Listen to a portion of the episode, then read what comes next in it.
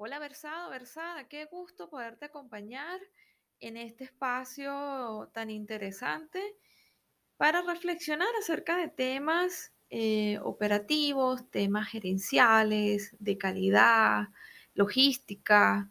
Bueno, hemos hablado un poco de todo, incluso de desarrollo de nuevos productos. Si me estás escuchando es porque eres un emprendedor, un empresario o eres un trabajador que tiene un empleo y está mirando las opciones de poder eh, emprender su propio negocio dentro del mundo del, cacao y el chocolate. Eh, seguramente buscas o compartes una visión holística de lo que es llevar todo este negocio. Y para ello te traemos este tema de hoy que es planificación estratégica. Así que quédate hasta el final para que reflexiones conmigo y compartas tus comentarios.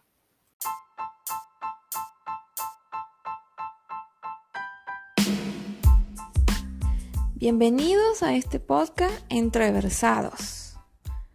Programa preparado para conversar entre chocolateros, empresarios, ingenieros y profesionales afines acerca del cacao y el chocolate.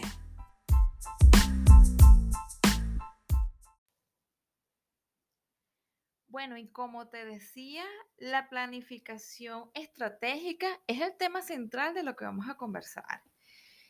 Y es que como todo negocio, como toda empresa, nace siempre de una idea. Solo que esta idea ya ha sido consensuada, ha sido pensada y ya sometida a una cantidad de actividades hasta realizarla. Cuando ya estamos en la etapa de crecimiento, de conformación de todo el plan de negocio, de todo lo que es la propuesta de valor, nosotros debemos comenzar a hacer planeaciones. Y esa primera planeación debe ser la estratégica. ¿Y por qué? Bueno, principalmente porque es una herramienta de gestión que te hace trazar una ruta hacia el éxito empresarial. Con ello contemplamos cambios y demandas que puedan ocurrir en el proceso. Y esto lo vamos a hacer a través de eh, una serie de etapas que primero es formular una, una estrategia, luego ejecutarla y por último vamos a hacer una evaluación de lo que hemos nosotros planeado. Y si en esa evaluación, pues hay resultados que no esperamos, que no nos agraden tanto o que no cumplen con lo que nosotros hemos establecido, estamos a tiempo de cambiarla.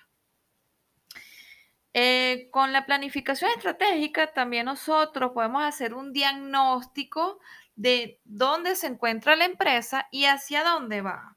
Y esto lo hacemos con eh, el establecimiento de lo que sería la razón de ser. Sin antes eh, recordar que de, esta planeación nosotros también podemos acompañarla eh, o más bien complementarla con otros de índole táctico y de índole operacional. Vamos a ver de qué se trata esto. Cuando nosotros hemos desarrollado el plan estratégico, en ese proceso de formulación, nosotros lo que estamos es eh, describiendo cuál es nuestra razón de ser, quiénes somos, ¿ok? Estamos diciéndole al mundo quiénes somos como empresa, como corporación. Estamos estableciendo una visión, que indica eh, o que nos indique tanto a nosotros como a nuestros clientes y a cualquiera que quiera saber información de la empresa precisa, hacia dónde va, qué queremos ser y cuáles son las justificaciones de, la, de las acciones de esa empresa. ¿Ok? Es decir, justifica las acciones de esta empresa. Luego nosotros vamos a trazar eh, una misión, nosotros vamos a escribir una misión que eh, describa cuáles son los propósitos, que responda a cuál es la razón de ser de esta empresa y vamos a declarar eh, o a justificar la existencia de esta empresa. Entonces, tanto la misión como la visión deben ser las banderas de nuestra empresa. O sea, que si nosotros tenemos una página web, eh, nosotros debemos eh, declarar que, cuál es nuestra misión, cuál es nuestra visión, quiénes somos. Ese va a ser nuestro banderín. Y eso genera también, por supuesto, más confianza en nuestros clientes, en nuestros consumidores. Y atención que esto es tanto para empresas que fabriquen productos, que elaboren productos de índole de chocolate, cacao en polvo, que comercialice granos, eh, incluso que eh, ofrezca servicios como lo es en mi caso. Si ustedes se meten en mi página web, versadoenchocolate.com, en la sección de Mile, eh, ustedes van a, mirar toda una reseña histórica, una breve historia de cómo ha crecido mi lady como ingeniero, como profesional, como persona, cuáles han sido sus mayores hitos, cuáles son las empresas que ha conformado eh, y pues cuál es eh, el negocio más actual. Por supuesto que le acompañan estas banderas de planificación estratégica donde ustedes pueden mirar quién es mi lady como consultor, cuál es su razón de ser, cuál es su misión, cuál es su visión. ¿De acuerdo? Entonces, cuando nosotros decimos que vamos a complementar con otras planaciones, como por ejemplo la táctica, nosotros vamos a hacer una serie de acciones que van a describir cuáles son nuestros valores corporativos y cuáles son nuestras metas. Esto eh, no debemos verlo como aislado si nuestro negocio es una marca personal, si en este momento lo estás trabajando tú solo, si eres una sola persona, porque eh, siempre se los he compartido en redes sociales y es que eh, tú realmente no trabajas nunca solo. Siempre te acompaña los servicios de un eh, proveedor. Hay alguien que te provee de los servicios del Internet, de los servicios de electricidad, cualquier otro servicio eh, o de la página web. ¿De acuerdo? Cuando a ti te ocurre algo, tú tienes un soporte técnico, es decir, que trabajas acompañado de alguien más. Solo que estamos acostumbrados a la idea de que un negocio es una corporación que tiene X cantidad de empleados y que hay alguien que trabaja para ti, etcétera, etcétera. Yo pienso que, y soy partidaria de estos nuevos negocios, incluso los digitales, o los negocios tipo freelance o que se hacen de manera outsourcing, como lo es, mi caso, que ya tengo cerca de mm, unos siete años eh, trabajando de esta forma. ¿ok? Yo soy consultor y he venido trabajando durante todo este tiempo como un outsourcing. ¿Lo ven? Entonces, eh, tú, por ejemplo, tienes que hacer eh, declaraciones de IVA, declaraciones de impuestos en cada uno de los países donde tú tengas tu negocio. Eh, y eso no lo haces precisamente tú, lo hace un contador. ¿Lo ves? Entonces estamos mirando que realmente no estás solo, estás conformado por un equipo que trabaja a distancia, que trabaja de manera outsourcing y que te presta siempre un servicio.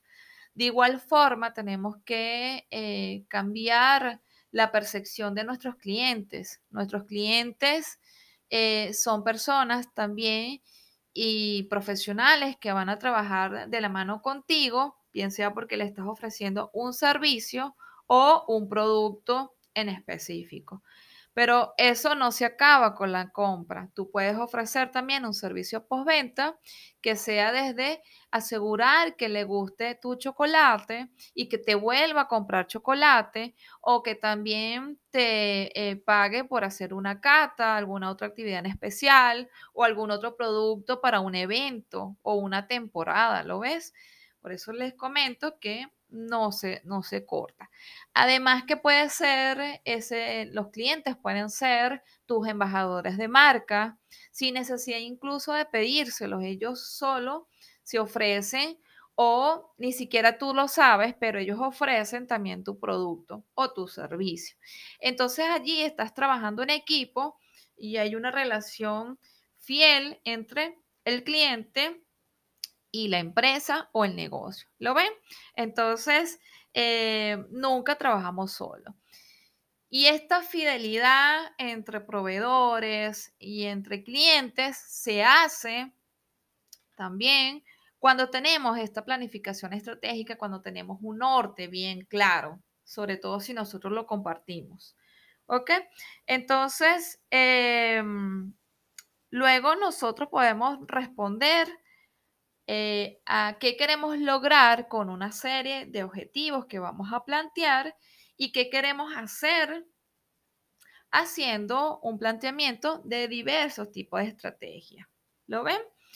Entonces, el tercer, eh, la tercera planeación que yo les invito a reflexionar y a pensar es en la planeación operacional, que vamos a describir teniendo claro el plan estratégico, teniendo el plan táctico y ahora estableciendo el plan operacional, nosotros vamos a describir la serie de actividades, acciones, responsabilidades, ¿ok? Eh, todo en un espacio de tiempo definido. Lo recomendable es hacer estos planes de operaciones entre unos tres y seis meses. Vuelves a revisar, mira si la formulación, la ejecución y la evaluación de todo esto eh, se ha planteado y se ha cumplido de manera eh, completa o si tiene algunas fallas, si detectas alguna oportunidad de mejora. ¿ok? Para que tome las acciones correspondientes. Eh, alguna de las estrategias más frecuentes que podemos utilizar en todo este camino es el famoso análisis de FODA, que también tenemos un episodio especial en donde hablamos de esto. ¿Ok? Así que te invito también a escucharlo. Em, hemos utilizado también lluvias de ideas para el planteamiento de cada una o, o la conformación de cada uno de estos planes estratégicos.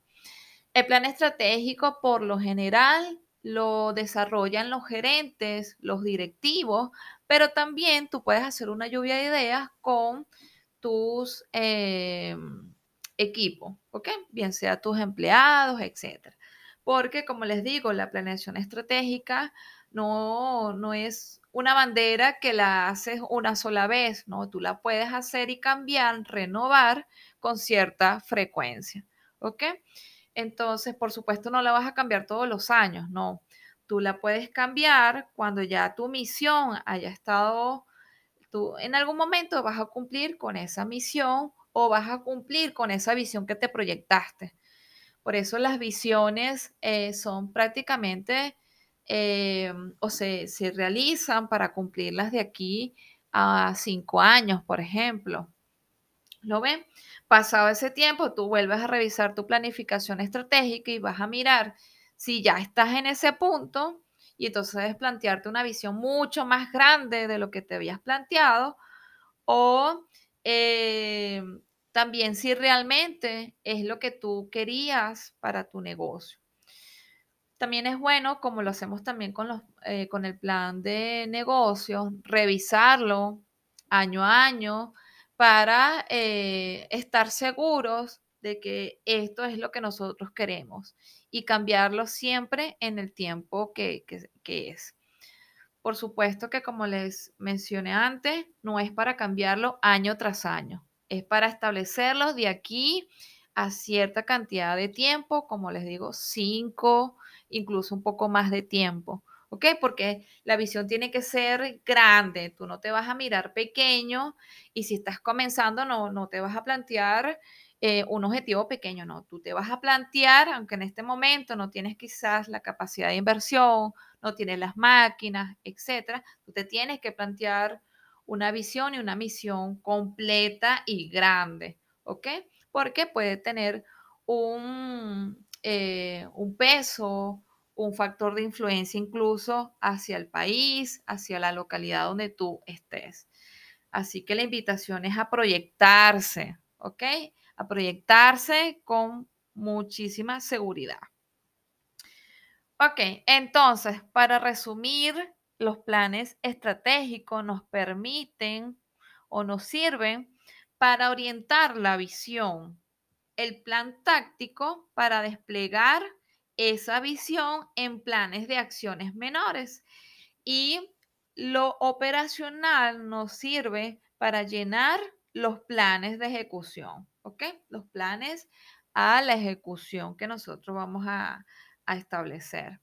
Espero que te haya sido súper útil esta, esta reflexión acerca de la planeación de una empresa, comenzando por lo estratégico y luego contemplando también lo táctico y lo operacional. Nos vemos en un próximo episodio.